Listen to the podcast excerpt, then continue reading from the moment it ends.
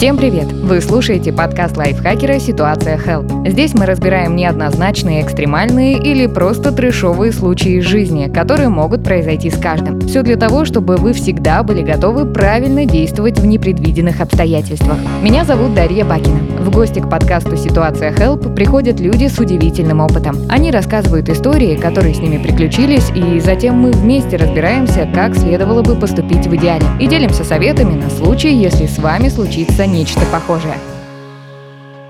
Героиню этого выпуска зовут Аня. В 2010 году, будучи студенткой, она скопила немного денег и решила слетать на выходные в Париж. Там она должна была встретиться со своими друзьями из других стран. Поездка планировалась короткой. Аня решила не говорить о ней родителям, чтобы те сильно не переживали. Она подключила роуминг, чтобы созваниваться с ними, как будто из дома. Девушка прилетела в Париж и встретилась с друзьями. Ребята прекрасно провели выходные, а после разъехались по аэропортам, чтобы вернуться домой. Но вот не задача. Когда ребята добрались до аэропортов, они узнали, что в Исландии началось извержение вулкана Эйяфьядлая-Кюдель. Из-за этого все рейсы были отложены. В тот момент еще никто не понимал масштаб проблемы, поэтому Аня и ее приятели решили все же ждать вылета. К вечеру стало понятно, что в ближайшие сутки никто никуда не улетит. Были задержаны абсолютно все рейсы. Предоставлять гостиницу авиакомпании не торопились. Аня и ее друзья решили собраться в одном аэропорту – Шарль-де-Голь, и там ждать развития ситуации. А она, уж поверьте, развивалась. Что произошло дальше, расскажет сама Аня, героиня нашей истории.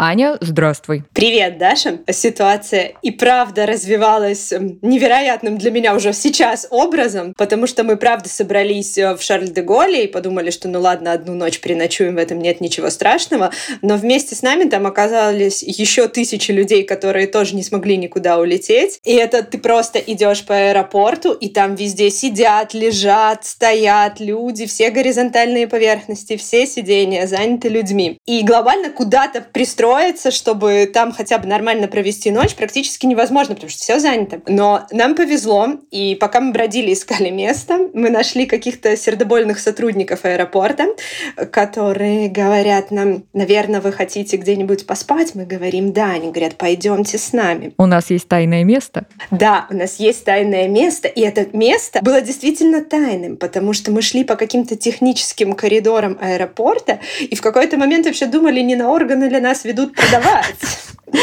Вот. Но дошли до какой-то внутренней такой достаточно большой комнатки. Там были уже люди, вот нас было четверо. Нам выдали специальные наборы. Ничего себе. А подожди, это они, получается, кого-то кроме вас туда привели и за свои деньги аэропорт вам что-то там выдал? То есть это не авиакомпании, да? Это... Нет, нет, Ничего нет. Себе. Это просто аэропорт. У них есть вот emergency kits, в которых, значит, тепленькие носочки, О. маска для сна, плед, зубная щетка, паста, может быть, мыло, не помню уже. Ничего вот. себе. Да, очень удобно. То есть, ну, помещение, в котором должны спать там человек 40 в сумме. Все равно все дышат, ворочаются, где-то разговаривают, не тишина. Это, получается, специальное место было Нет. со спальнями? Нет? Нет а, это просто пол. комнатка пол, где можно спать. А я тут уже размечталась специальные нары хотя бы какие-нибудь или что-то вроде того. Просто помещение, где никто не ходит и не слышно постоянного объявления рейс отложен, рейс отложен, рейс отложен, чтобы можно было хоть немножечко. А, беруши там еще были, вот что там еще было. Это важно. А вообще, э, получается, вот вас отвели туда, а сколько вы времени вообще в аэропорту в итоге провели? Ну, ночь мы всю провели, поспали даже более-менее. С утра мы проснулись и поняли, что надо посмотреть, что вообще, как ситуация ситуация развивается, вышли в основной зал и увидели, что рейсы не просто отменены, что все вот эти вот сотни рейсов никуда не летят. И все эти люди, которые находятся в аэропорту, тоже никуда не летят. Вот. Ну, мы подумали, что раз проблема такого масштаба, то надо искать какие-то другие пути, как выбираться, как добираться домой. А, потому что, ну, надо понимать, это 2010 год, у нас нет интернета в роуминге, нет Wi-Fi везде, где только можно. Все, что мы видим, это новости по телевизорам, которые висят кое-где в аэропортах, и мы понимаем, что да, ситуация какая-то достаточно сложная, когда она разрешится, непонятно. И мы задумались, как же наземным способом можно добраться. Мне надо было в Минск, и существует два варианта, как можно добраться до Минска из Парижа по земле. Это поезд и автобус. Ну и очевидно, что ехать пару суток в поезде гораздо приятнее, чем в автобусе, и я бы выбрала, конечно же, этот вариант, но в Германии была забастовка железнодорожников. О, слушай, как наложилось все. И, и вулкан, и забастовка. Вообще. Если бы это происходило не со мной, я бы, наверное, не поверила, что столько факторов может совпасть. Но, в общем, поезда не ходили. И забастовка в Германии, ребят, не бастуют два часа. Она была на неделю. То есть было очевидно тоже, что Ждать не стоит. Да, ждать не стоит. Опять же, надо как-то купить на него билет. Благо, в аэропорту есть Wi-Fi, но он платный, и его стоимость э, до сих пор у меня в памяти сохранилась, потому что на тот момент это было прям дорого. Можно было купить полчаса Wi-Fi за 15 евро. Ничего себе. Слушай, я даже не знала о таком, что такое бывает. А это, ты не знаешь, до сих пор так? Или убрали в какой-то момент? Нет, убрали в какой-то момент, конечно. Но тогда в целом интернет был дорогой. Ну, мы покупаем эти полчаса Wi-Fi за 15 евро, чтобы все могли купить билеты домой. А двум моим подружкам надо было ехать в Москву, мне в Минск. Соответственно, нам в одну сторону, просто им чуть дальше. И мы хотели ехать вместе, чтобы не разделяться хотя бы по пути. Мы нашли автобус, который ехал из Парижа в Москву, собственно, заезжал в Минск. И думаем, какой прекрасный вариант, сейчас мы купим на него билеты.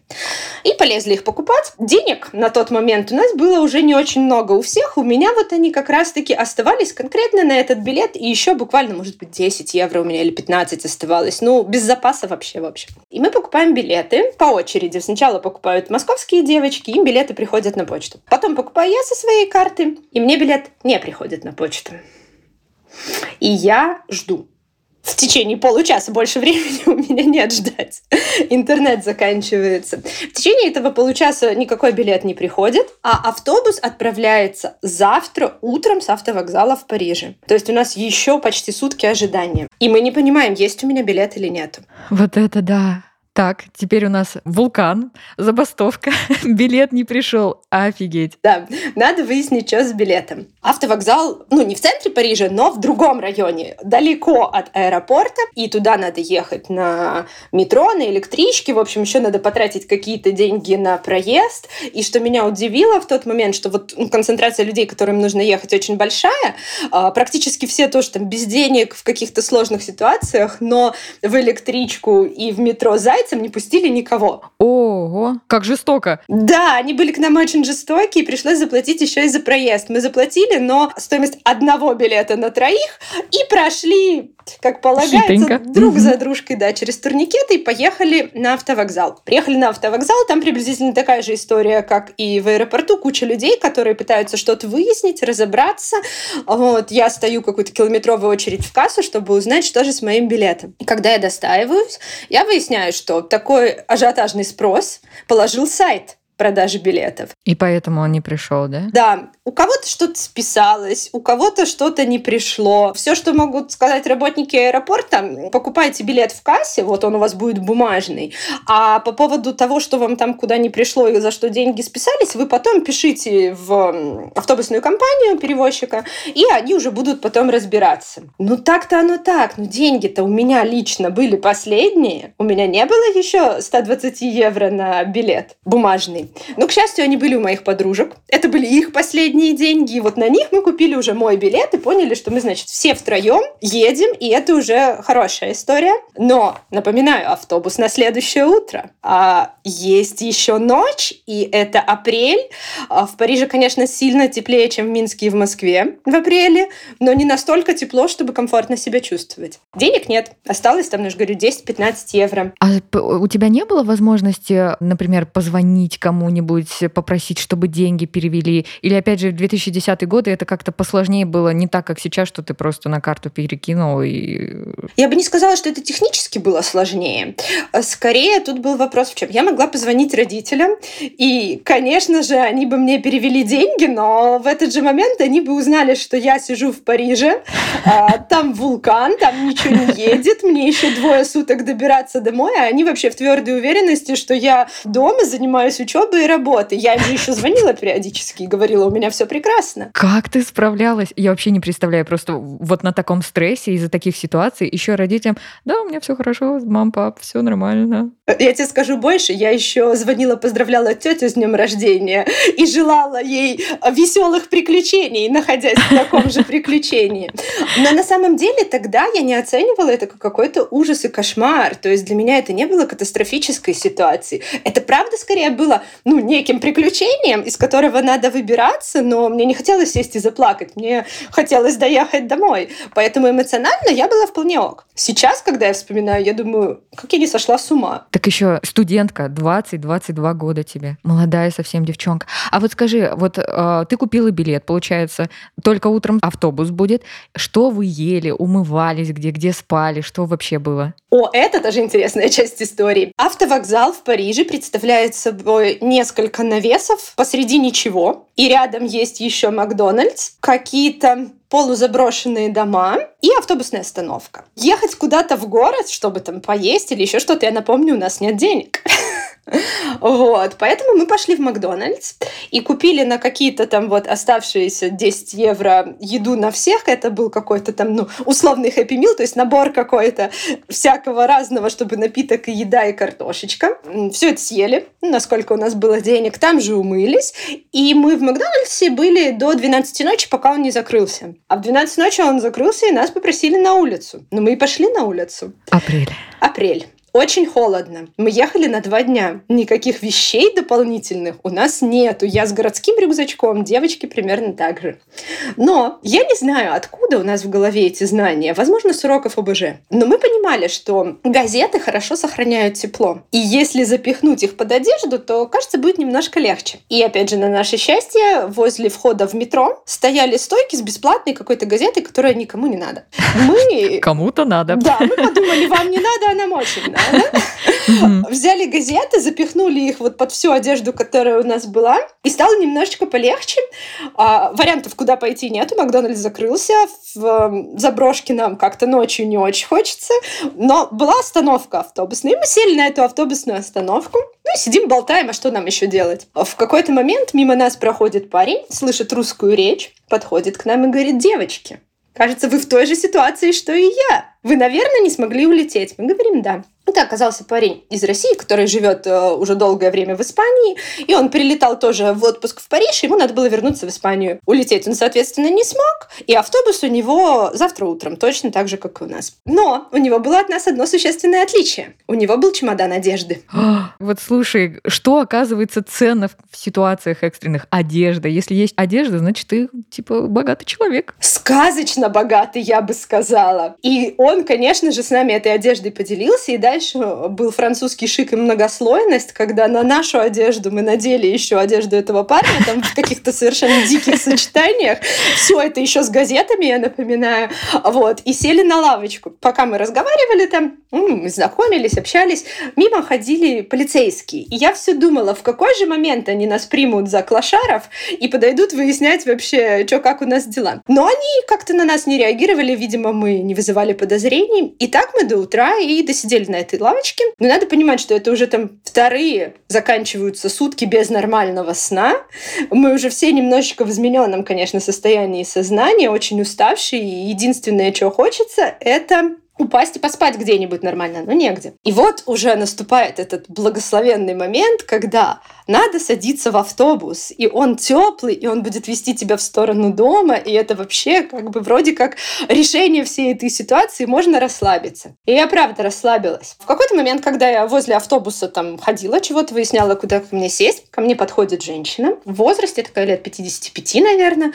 Почему ко мне, я не знаю. Вот она выбрала меня из всех тех 40 людей, которые должны были ехать на этом автобусе. Говорит, девушка, вы же в Минск едете? Говорю, да. Говорит, послушайте, я уже давно живу во Франции, а у меня меня дочка живет в Минске, вы не могли бы ей сумку с вещами передать? И я в этот момент думаю, ну, боже мой, мы все в очень сложной ситуации. Ну, почему нет? Надо людям помогать. Да. В конце концов, да. Да, и давайте я вам помогу. Вот мне столько человек помогло, и я вам помогу. Я беру эту сумку, запихиваю в багажное отделение автобуса, захожу в автобус и мы начинаем ехать.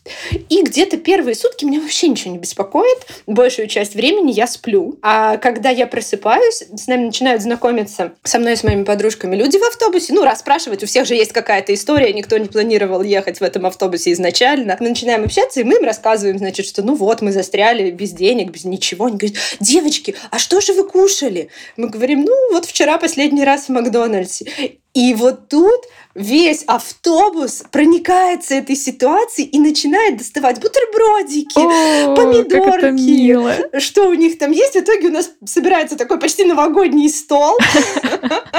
И мы понимаем, что проблема еды для нас тоже решена. Круто. Да, мы довольны, все общаемся, смеемся, все хорошо. А в какой-то момент меня настигает осознание, что я же везу чужую сумку. И я представления не имею, что в ней. Я же ее даже не открыла. Ну, то есть я настолько хотела помочь человеку и настолько уже ничего не соображала, что я такая, да, окей, и все. На сумке моя бирка от моего билета. В сумке непонятно что. Оружие, наркотики, чья-то печень, неизвестно. Вот. И мы едем, едем, едем, едем, и всю оставшуюся часть дороги я, значит, об этом думаю, потому что нам нужно пересекать границу польско-белорусскую. Ну и там как повезет, как и на любой границе. Могут не досматривать ничего, а могут досмотреть вообще все. И я, конечно же, еду с надеждой, что меня никто трогать не будет. Все понимают, что все устали, и таможенникам будет лень. Но нет, мы приезжаем на границу, нас всех выводят из автобуса, выдают нам все вещи, выстраивают фридочек, и выходит дядечка-таможенник с собакой. Аня, подожди, тут я тебя на таком интригующем моменте остановлю. Просто вот после всех ситуаций, опять напомню, у нас был вулкан, у нас была забастовка, билет, у нас не получилось получить на почту. Вот сейчас сто процентов тоже должна быть какая-то лажа по ощущениям. А что? Что было? А, я стояла и в этот момент а, прям физически чувствовала, как сидеют мои волосы в 22 года. Ужас какой. Потому что я думаю, ну, если вдруг там какой-нибудь несчастный пакетик в этой сумке запрятан, то собака его, конечно же, найдет, а я не смогу объяснить, что это не моя сумка. Мне никто просто не поверит. И в этот момент я представляла, значит, как я официально, сидя дома и занимаясь учебой и работой, звоню родителям и говорю, мам, пап, мне нужен адвокат. Меня арестовали на польской границе с наркотой. И тут родители бы посидели полностью. В лучшем случае. В общем, то время, пока мимо нас ходила собака, а это в реальности примерно полторы минуты, для меня выглядело как, ну, я не знаю, полтора часа. Я стояла и думала, боже мой, милая женщина из Парижа, окажись действительно милой женщиной, а не наркобароном. Ну, Тут мне повезло. На этом, правда, мои злоключения закончились, и собаки ничего не обнаружили. Нас довольно быстро отпустили, и дальше нам там оставалось уже буквально 4 часа от границы до дома. Я приехала в Минск, я выдохнула позвонила родителям, сказала, что у меня в очередной раз все нормально, и упала спать. И это тот раз, единственный в моей жизни, когда я проспала 18 часов. Я не хотела в туалет, я не хотела пить, я не хотела есть, я не хотела ничего, я просто спала 18 часов. Проснулась и подумала, никогда больше. А слушай, а не было такого ощущения, что, а может, мне это все приснилось? Нет, такого ощущения не было, но мне было сложно даже на тот момент поверить, что реально столько абсолютно разных факторов могут совпасть во времени и пространстве. Ну, сложно себе представить, чтобы действительно все вот это вот, не связанное друг с другом, происходило одновременно с одним человеком. Я не знаю, как так вышло. А вообще у тебя был какой-то после этой истории страх куда-то ездить или что-то такое? Вообще нет. Нет?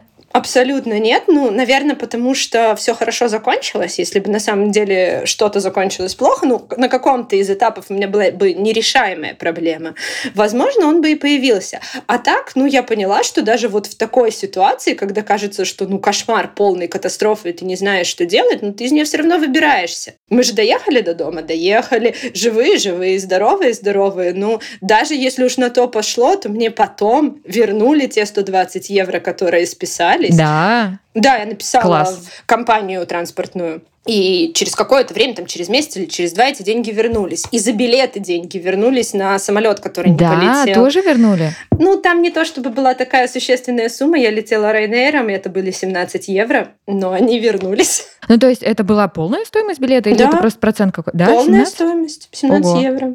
Круто. Лоукосты. А самый главный вопрос, мне кажется, родители знают Нет. эту историю. Ты так и не рассказала? Ну, я подумала, что а, рассказывать сразу, как я приехала, но для них это все равно будет тревожной штукой. Плюс они будут все время теперь думать, когда я говорю, я дома, и у меня все хорошо. Реально ли я дома, и все у меня хорошо. Но потом как-то к слову не приходилось. Но, возможно, они послушают этот подкаст. Подкаст, да, и все узнают. И все Вот узнают так, спустя вот так. 13 лет.